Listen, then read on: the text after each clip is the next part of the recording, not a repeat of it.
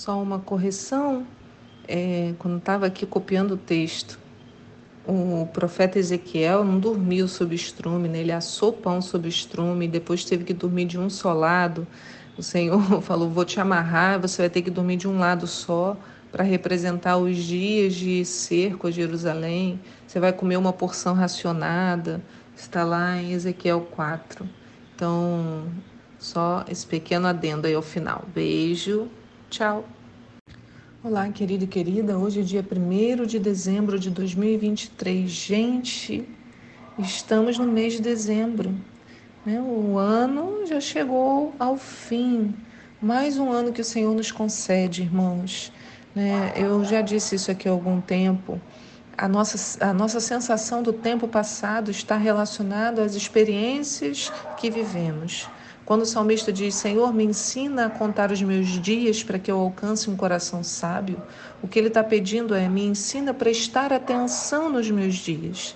Então, quando nós vivemos de modo intenso, prestando atenção no dia, no que fazemos, né, estamos ali presentes naquela situação, qualquer que seja ela, nós vamos ganhando sabedoria e os nossos dias vão sendo contados. Né? Eu sei que o tempo não passou sem que eu perceba porque eu fiz isso, eu fiz aquilo, eu prestei atenção, eu conversei com uma pessoa, eu estava atento e a gente vai ganhando essas vivências. E essas, essas vivências nos geram histórias. E nós prestamos atenção na vida que o Senhor nos deu. A vida hoje nós a temos, amanhã podemos não, não tê-la mais, e por isso nós precisamos viver com essa intensidade, né? viver aquele que o Senhor nos chamou, na proposta que Ele nos deu, com essa intensidade. Eu sou a pastora Anice, nessa bela manhã de sexta-feira, também final da nossa semana. Começamos um mês e terminamos uma semana. Temos para nossa reflexão os textos de Gênesis 36, Obadias 1, do verso 1 até o 21, Oséias 2 e Apocalipse 10. A pergunta de hoje é: qual é a importância do seu nome? Então, o quão importante o seu nome é para a sua história. Como eu disse, os textos de ontem estavam todos relacionados. Eu vou voltar a eles hoje, né? Eu disse que faria isso. A primeira relação comentada no devocional de ontem foi com foi da mudança que é gerada pelo sofrimento, né? Foi o assunto, o nosso tema de ontem. É, hoje que eu vou falar sobre a relação dos nomes. E ser profeta, irmãos, não é fácil. Muitos aspiram esse ministério pelo aparente, entre aspas, glamour que ele proporciona. Parece que os que aspiram a essa posição a desejam pelo poder. Mas na prática, o profeta sente na pele. Lembra de Daniel, que nós estávamos lendo até agora há pouco? Ficou chorando por três semanas pela visão que havia tido. E o que diríamos de Ezequiel dormindo sobre, sobre o estrume? Com Oséias não foi diferente. O profeta recebe uma orientação de Deus. Em Oséias 1, verso 2 diz assim: Assim que o Senhor começou a falar por intermédio de Oséias, ele lhe ordenou: Vai e toma uma mulher que se entrega à prostituição e os filhos que nascerem serão os filhos da infidelidade, porquanto toda nação é culpada do mais vergonhoso adultério, afastar-se do Senhor e apegar-se à idolatria. Então, Osés profetizaria com sua própria vida. Casando-se com uma prostituta, ele representaria o sentimento de Deus para com Israel. O Senhor queria expressar a traição de Israel com outros deuses. Ele queria demonstrar a prostituição espiritual do povo. E Osés faria isso pelo seu casamento. A profecia estaria relacionada a uma vivência na prática, na vida do profeta. Nada fácil. O que, que você faria, né? Será que você está disposto a envolver toda a sua vida para trazer uma profecia ao povo? Preço de profeta é preço alto. É um ministério maravilhoso, mas definitivamente não é para todos. Na verdade, todos os ministérios têm suas belezas, recompensas e desafios, e o apóstolo Paulo nos chama a aspirar todos os dons. Mas é preciso reconhecermos o preço a ser pago, avaliando à luz das nossas próprias vidas. Né? Certo é Se aceitarmos o chamado, o próprio Deus nos dará as condições para cumpri-lo. Porém, o primeiro passo é aceitar. E aceitar significa né, se colocar sob essa autoridade que vem do alto. E foi o que Oséias fez. No verso 3 diz: Então ele obedeceu, foi e se casou com Gomer Bat de Valaim, ou Gomer, filha de Diblaim.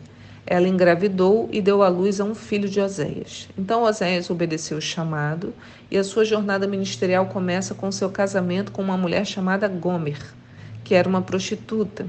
Mas os desafios não pararam por aí. Diz no verso 4: Em seguida, o Senhor ordenou a Oséias, cujo nome significa salvação: Põe em teu filho o nome de Jezreel, Deus espalha a nação, porquanto em pouco tempo castigarei a dinastia de Jeú por causa do massacre ocorrido em Jezreel, e darei fim ao reino do norte, isto é, Israel. E quebrarei o arco de Israel naquele dia, no vale de Jezreel. Gomer, cujo nome significa completa, engravidou novamente e teve uma filha. E o Senhor ordenou a Oséias: dá à menina o nome de Loruama, não amada, pois não mais demonstrarei compaixão e favor para com Israel, a ponto de lhe conceder perdão. Contudo, trarei com amor a casa de Judá, o reino do sul, e os salvarei por, por Iavé, seu Deus. Eis que eu darei a vitória não pelo arco, pela espada ou pelo intermédio de guerras, tampouco pelo poder de cavalos e cavaleiros. Depois de haver desmamado sua filha Loruama, Gomer teve um outro filho, então Yahvé ordenou: dá-lhe o nome de Loami, não meu povo, porquanto não sois meu povo, tampouco sou vosso Deus.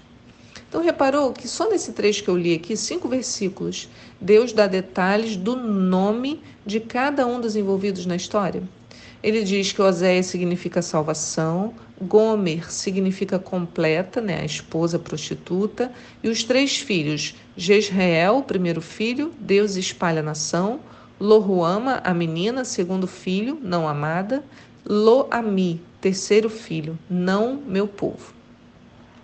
Eu acredito que todos os nomes sejam significativos e o nome de Gomer é muito interessante, porque Gomer significa completa. E apesar de ser com, de completa parecer ser algo bom, né? Quem é completo é porque de nada precisa. Então essa mulher vivia uma vida independente de Deus, completa e perdida em seus pecados, suas escolhas. Ela achava que suas necessidades podiam ser supridas por ela mesma. Afinal, seus amantes a alimentavam, lhe davam presentes. Ela se sentia o máximo, né? Eu posso fazer tudo isso com o meu corpo. Oséias, chamado salvação, vai ao encontro dessa mulher. Não é assim que acontece conosco, irmãos? Andávamos perdidos, completos em nós mesmos, quando de repente Jesus, a fonte de salvação, nos alcançou? Essa é a história de Oséias e Gomer. Israel andava independente de Deus, precisando de arrependimento e salvação, porque a salvação põe fim à independência. Deixe-me repetir isso para você. A salvação põe fim à independência. Então, quando a salvação encontra com a o completo, o falso completo, o falso completo se rende, ele não é mais independente, ele agora depende da salvação.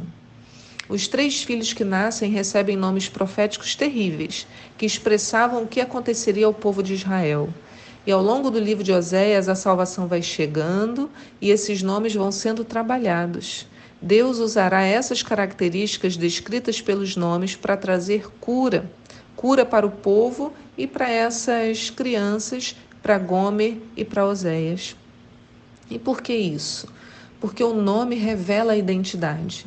Grandes homens na Bíblia tiveram seus nomes trocados depois do seu encontro com Deus. Abrão se tornou Abraão, Sarai se tornou Sara, Jacó se chamou Israel, justamente no texto de Gênesis 35 de ontem, por isso que eu disse que eles estavam muito relacionados. No verso 9 diz: Deus ainda apareceu a Jacó quando este regressava de Padã Arã e o abençoou. Então Deus lhe declarou: Teu nome é Jacó, mas não te chamarás mais Jacó. Teu nome doravante será Israel. Tanto que é chamado de Israel até hoje. E Deus afirmou a Jacó: Eu sou El Shaddai o Deus Todo-Poderoso. Sê fecundo e multiplica-te. Uma nação Uma assembléia de nações nascerá de ti, e reis estarão entre os teus incontáveis descendentes. É lindo, né, irmãos? Deus dá uma nova identidade para Jacó. Jacó estava pronto para isso. Tudo que ele havia vivido nos últimos 20 anos o habilitara a esse momento. Jacó agora era Israel.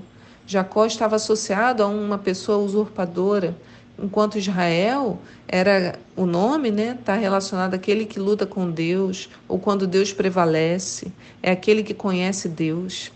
Uma identidade completamente nova.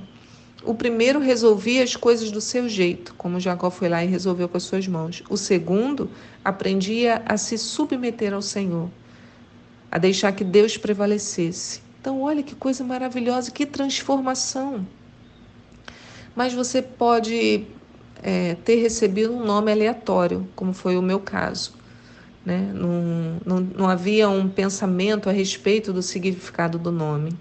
Né? O nome foi visto, era interessante, os pais aceitaram, escolheram e puseram. Né? Talvez seu nome tenha sido escolhido por motivos errados, para homenagear um, algum outro Deus, né? alguém distante do Senhor, ou um nome que tem um significado terrível, e você pode pensar: e agora? A minha identidade está prejudicada, eu nunca vou ser o que Deus quer. E aí é que está a beleza de tudo. Em Cristo nos é atribuída uma nova identidade, recebemos um novo nome. E é isso que Gênesis 35 nos ensina. Jacó, logo depois de receber o nome de Israel, parte dali daquela região e ele está andando com a sua família quando Raquel, sua mulher, começa a dar à luz em meio a dores além do normal, que é o que a Bíblia diz no verso 16 de Gênesis 35. O parto foi muito difícil. Enquanto ela estava padecendo, tentando dar à luz, a parteira a encorajou. Verso 17. Não temas, um filho saudável terás. Mas ela não conseguiu ouvir isso. No momento em que ela estava prestes a deixar essa vida porque estava morrendo, deu ao seu filho o nome Benoni, filho da minha aflição. Olha, entretanto Jacó o chamou Benjamim, filho próspero. O sofrimento de Raquel a fez escolher um nome completamente inadequado para seu filho. Ele seria para sempre estigmatizado como aquele que fez sua mãe sofrer. Era, ele seria o filho que havia gerado aflição. Né? O nome dele seria aquele que me gerou aflição. Gente, que terrível ter um nome desse. Nossos pais são seres humanos com suas histórias, suas dores, seus desejos, suas aspirações, seus sonhos, suas frustrações. Então, como eu e você, os nossos pais também nem sempre fazem as melhores escolhas, como foi com Raquel.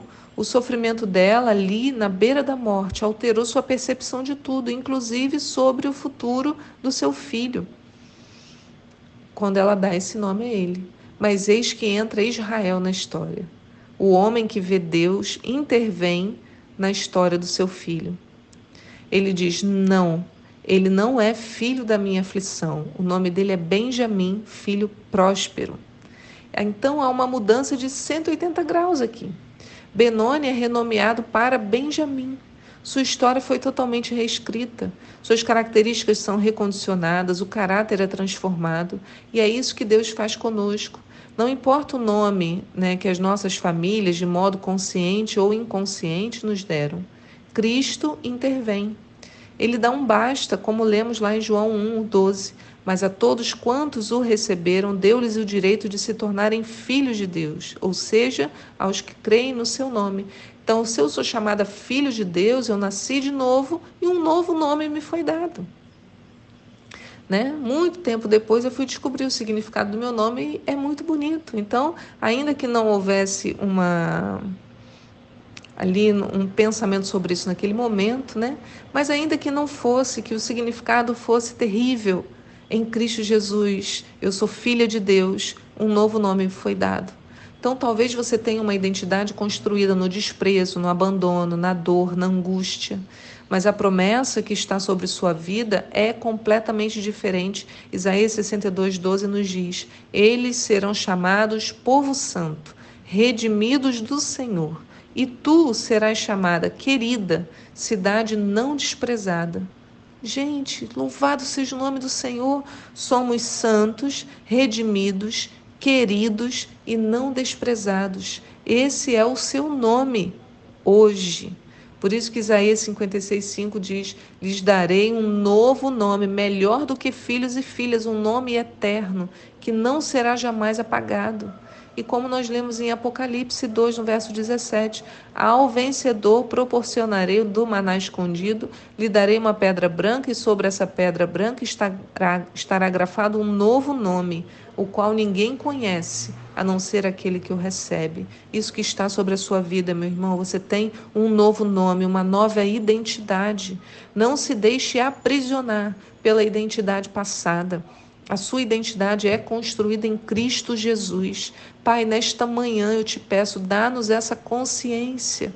Já recebemos um novo nome em Cristo Jesus. Fomos chamados filhos de Deus e, como tais, recebemos uma nova identidade, uma nova herança. Aleluia, Senhor, eu te louvo, porque os teus mistérios são revelados ao nosso coração pela tua palavra. Bendito seja o nome do Deus soberano sobre os céus e sobre a terra.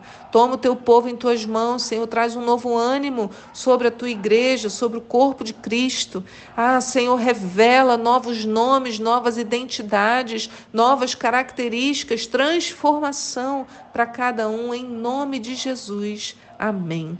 Fique na paz do Senhor e eu te espero aqui para um próximo devocional. Shabbat Shalom. Tchau.